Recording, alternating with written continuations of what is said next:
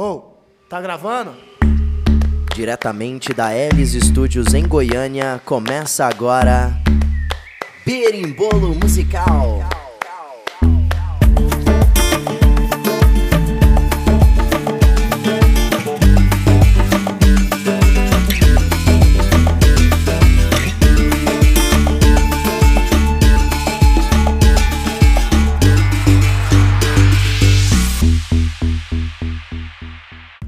Aí galera, beleza? Aqui é o MV Calil, sou crítico musical, tenho experiência musical também, um pouco de produção, um pouco de instrumentos.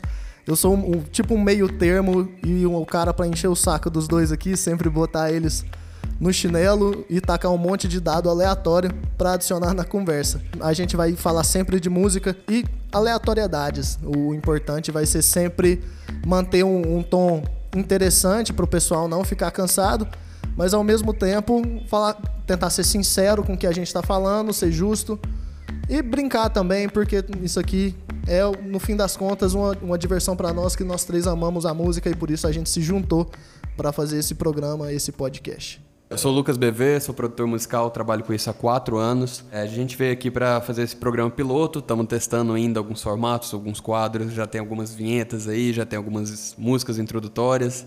E é isso. E aí galera, eu sou o André Alves, eu sou produtor musical há dois anos e músico desde que eu me entendo por gente. E a gente, nesse programa piloto, vai tentar falar de tudo um pouco. Cada dia vai ter um tema, cada, cada programa vai ter um tema, mas hoje vai ser um berimbolo musical mesmo.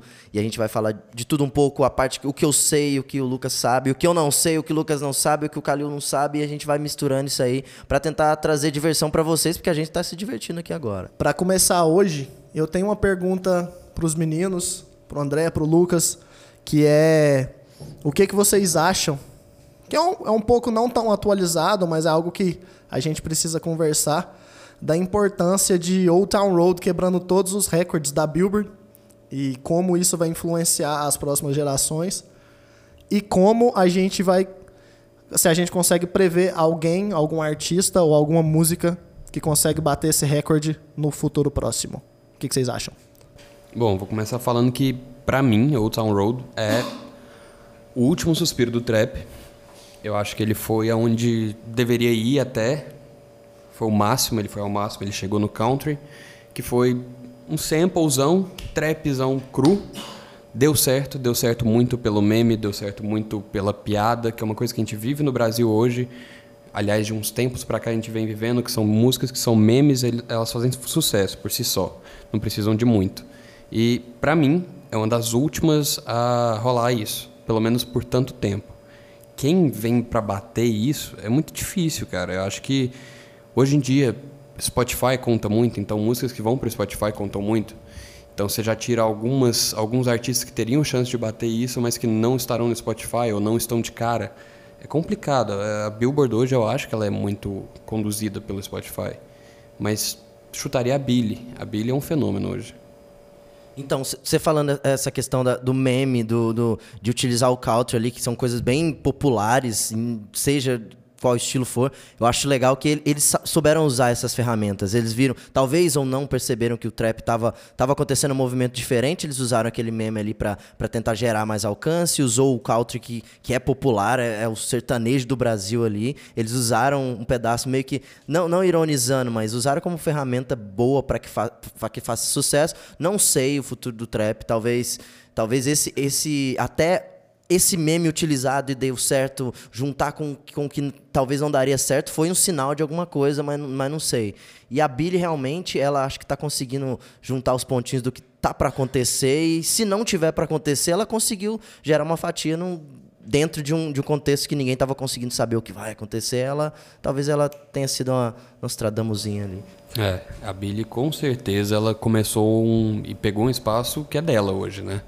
E você, Calil, o que, que você acha? Velho, quando a gente fala da Billy, realmente, e eu acho muito engraçado porque você defendia ela antes do CD sair, você sempre falou dela. A gente, não, pô, será? Será que essa menina vai, vai sair? Acabou que estourou mesmo. Bad Guy é um sucesso que nem ela imaginava. Eu vi várias entrevistas dela falando, falou, velho, se tinha uma música que eu não achava que ia fazer sucesso do CD, era Bad Guy. E fez muito. Então, assim, ela tem um potencial muito grande, ela fala com as massas, porque se ela fala com, com o adolescente, mas ao mesmo tempo o adulto também se aproxima, porque é algo diferente, todo mundo gosta de ouvir alguma coisa diferente. Mas, tipo assim, questão do trap ali. Igual a gente já conversou um pouco antes, fora do, fora do ar, mas eu acho que é interessante a gente trazer aqui também. A questão do, do trap ali, eu acho que. Eu concordo contigo que ele tá numa decadência bem forte. Mas eu acho muito difícil a gente conseguir falar com propriedade mesmo se o trap tá caindo, por exemplo, quando tem um Travis Scott com a força gigantesca que ele tem lá fora. Talvez aqui no Brasil, quando a gente fala do trap, no rap principalmente, que é o, o que mantém aqui no Brasil, pelo menos no meu ponto de vista, na questão das paradas de sucesso, etc. Mas assim, é um, é um gênero forte, querendo ou não, mas claramente deu uma migrada pro, pro reggaeton alguns anos atrás, e hoje em dia a gente vê que até o reggaeton já perdeu força. Tanto é que esse último som da Katy Perry, Harley's in Hawaii, muito gostosinho de escutar, por sinal. É, fazendo um jabá para Katy Perry aqui. Não que ela precise. É um som muito gostosinho, tipo assim, mas que tem um pouco de influência do trap, que tem uma influência latina. E é um som que, tipo assim, eu acho que é um futuro que dá para levar. Uma mistura bem interessante. Que, que vocês acham disso aí? Essas misturas. Será que o futuro da música internacional vai por esse rumo de misturar gêneros musicais? Qual o gênero que vai. que é possível misturar bem ali? O que, que vocês acham? Então, o trap, na verdade, eu acho que ele tá, ele tá conseguindo ser bem democrático. Na minha parte, que é a parte de instrumental, violão, guitarra, eles estão colocando um folk bem legal. Até no, por exemplo, é, eles estão colocando elementos do trap, não, não o trap em si, mas em vários instrumentos. E eu tô curtindo a forma como a guitarra tá, tá chegando nisso. Às vezes eles colocam. Tem muito soul, que ainda, ainda tem o groove da guitarra ali, tem muito, tem muito country, que é, que é bem clássico, e, é, e os riffs de country se usam no rock and roll, usou no rock and roll, usou em um monte de estilos. Blues, eu tô, eu tô achando que eles estão sabendo adaptar bem. Às vezes a galera fala, não, não que seja assim tão fácil, mas ó, nossa, que saudade daquela guitarra Sweet Home Alabama. Aí alguém vai e faz um riffzinho e bota num trap. Eles estão atualizando a saudade da galera. É tipo um, um fanservice de quem curtiu os outros estilos, assim. Eu acho que. E, e o ciclo vai, vai, vai se falando. Você falou de ciclo aqui, ele vai, ele vai se formando, porque aí sobe, desce, sobe, desce, usa esses elementos de, dos estilos que, que foram tão ovacionados antes. Rockstar, um trap falando que, que porra, eu quero ser um rockstar, uma estrela de rock, sabe? É, é tipo isso, são, são pequenas referências de coisas que deram certo ali, que estão funcionando. Quando eu falei do, do trap, eu não quis dizer que, que, que vai acabar o trap. Eu só acho que o estilo trap, ele acaba por si só, para dar espaço para algo que seja mais mesclado, que sejam referências. Todos os estilos deixam para trás suas referências, né? O trap para mim já está acontecendo isso, ele já é algo que é do pop, ele já não tem uma propriedade por si só, não existem artistas trappers, não cresce mais ninguém não nesse ponto. E é isso, cara, a música latina tá passando por esse boom agora, tá vindo com força, ainda tá para fora. Pra gente aqui acho que já até saturou, na verdade, o reggaeton principalmente mas para fora tá muito forte ainda. Ele é um estilo próprio e ele vai ser englobado no, no pop, no comercial ali também, como o trap já foi.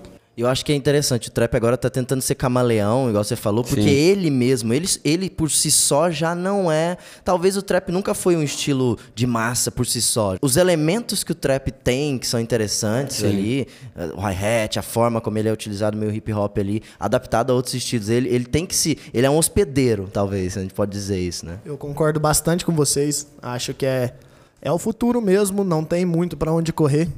Porque os gêneros musicais puros mesmo, assim, eu acho que já ficaram para trás, né? Principalmente com esse tanto de subdivisões que acontecem no mundo da música. Daí complica bastante como o funcionamento, assim, ah, colocar uma pessoa numa caixinha, aí do nada a pessoa vai lá e faz uma música totalmente diferente daquilo que você estava esperando. Aí daí fica um pouco complicado. E principalmente aqui no Brasil, esse comentário que tu fez do, do reggaeton, que deu uma manjada já aqui, já ficou um pouco mais fraco. Só para puxar um, um gancho aqui, de Brasil mesmo, a gente tem dois gêneros muito fortes aqui no Brasil, né? Principalmente funk e sertanejo. Será se esses também vão ter a sua o seu o seu ápice para cair de novo ou será se ah, é difícil tirar tirar o sertanejo dali, é difícil tirar o funk a partir desse ponto que eles já conseguiram um espaço bem grande na mídia e é um som de massa. O que, que vocês acham disso? O sertanejo para mim Ele é o que a gente tem hoje do sertanejo, ele é uma fórmula. Ele, ele veio vendido numa caixa, ele já veio assim, o sertanejo universitário, ele veio encaixotado já, ele não existiu é, genuinamente para depois se tornar um produto de massa. O funk já foi o contrário, ele é uma coisa extremamente brasileira, extremamente nossa, é, veio de forma espontânea, foi de misturas, foi do Miami Bass, foi com ritmos africanos, com letras de hip hop, foi se tornando uma coisa só. E hoje ele é colocado em caixas, mas depois de ter passado por um processo natural. O sertanejo universitário, o universitário, ele veio já numa caixa, moldado para fazer sucesso, né? O sertanejo ele vai continuar muito tempo, aparentemente, não tem nada que chegue perto dele. Quando chega perto, de, por algum motivo não vai mais para frente. E o funk já caiu. O funk, você vê que depois que ele entrou numa caixa, depois que ele entrou no canal do Condzilla, depois que ele entrou nisso aí, que ele veio num formato, ele teve um último suspiro que foi o 150 BPM, que ainda tá rolando, mas já tá caindo. Você não vê mais a galera que tá dançando funk o tempo inteiro, assim. As festas ainda existem, ainda toca funk nas festas, mas não, é, não estamos mais no boom, já tá caindo.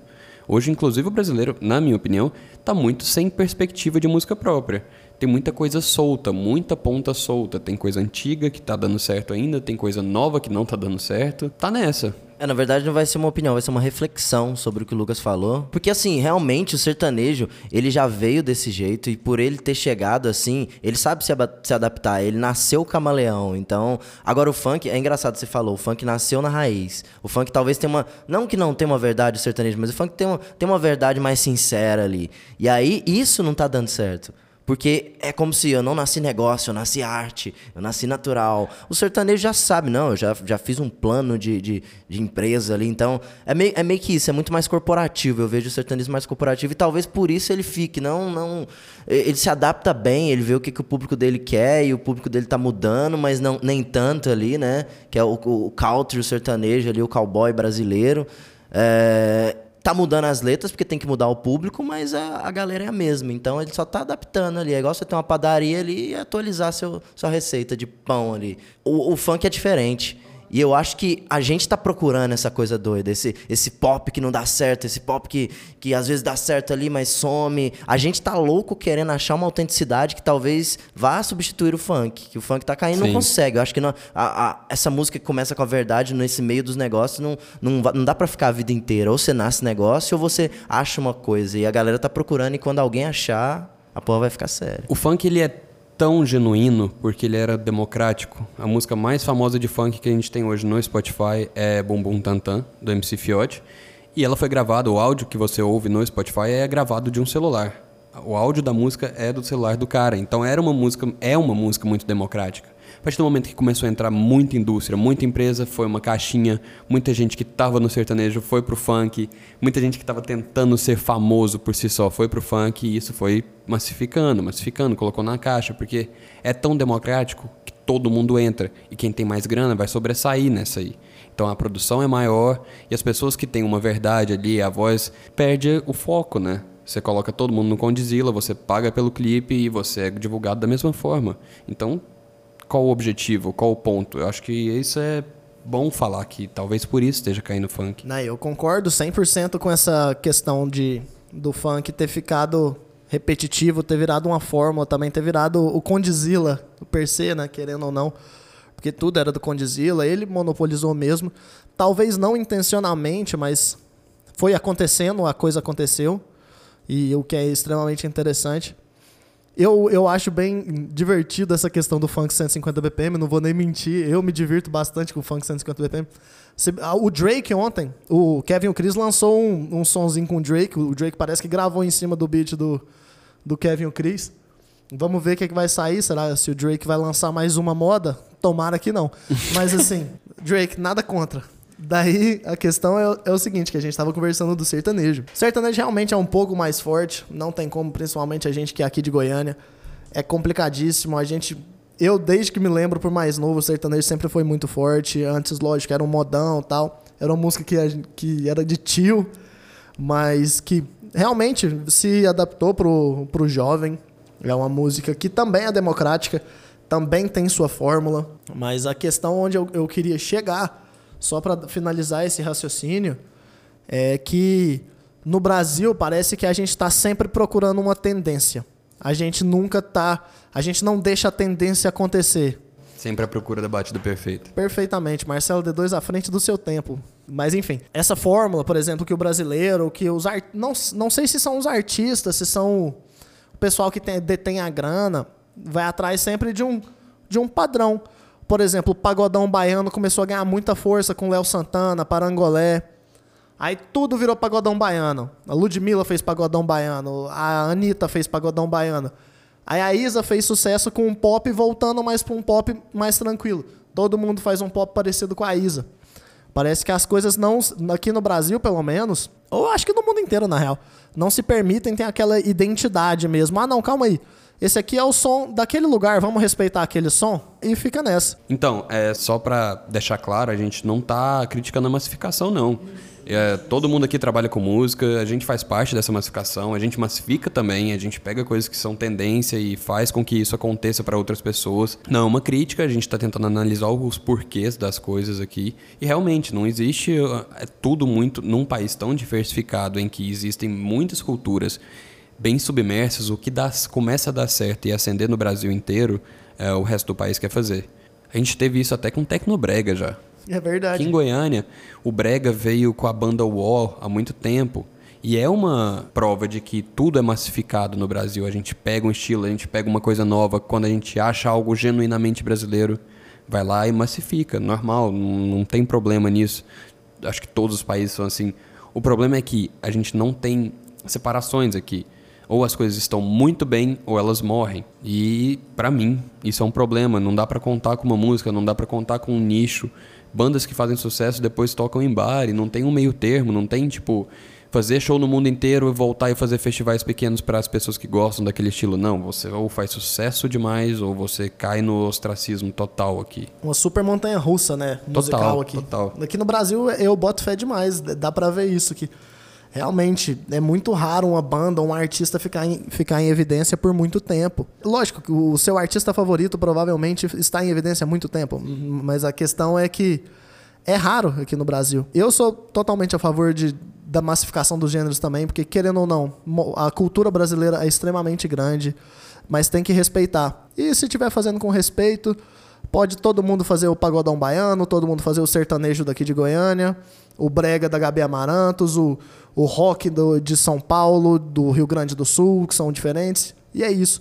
É extremamente importante. Acho que talvez essa, essa verdade até na, no profissionalismo, do jeito de se fazer ali, eu acho que, que se, a gente, se a gente pensar e fizer um, um, um regionalismo, sei lá, com profissionalismo ele, ele vai sair mais verdadeiro. Se a gente pegar o axé e fizer com, com profissionalismo, eu acho que talvez os produtores tenham que pensar. A parte da caixinha eu não vejo como uma coisa positiva.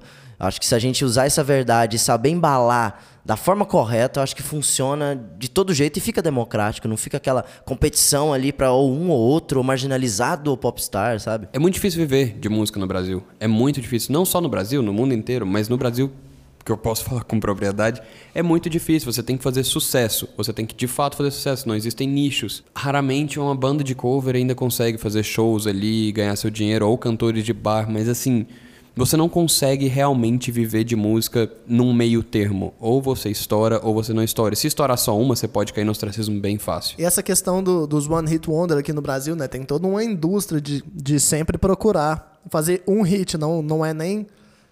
Os artistas não, não pensam numa longevidade. Eles estão ali simplesmente para fazer uma música. E, tipo assim, estourar, ganhar milhões de reais e dar outros milhões de reais para a produtora deles. E é isso aí. E não importa, a questão é acertar uma. Mas é complicadíssimo fazer isso aqui. Eu acho que o espaço na música brasileira também ele é muito limitado no geral, né? A mídia brasileira não dá tanto espaço, mas isso aí eu acho que é um papo que a gente pode ter depois, em sim, outro episódio. Sim. São poucos no Brasil que a gente tem como ídolo. Tipo, a gente tem poucos ídolos. Galera que tá cansada de ouvir Legião Urbana, mas não tem muita coisa não, cara. Tipo assim, foram poucos que se mantiveram ali no topo por muito tempo. É difícil você não cair na, no esquecimento popular brasileiro.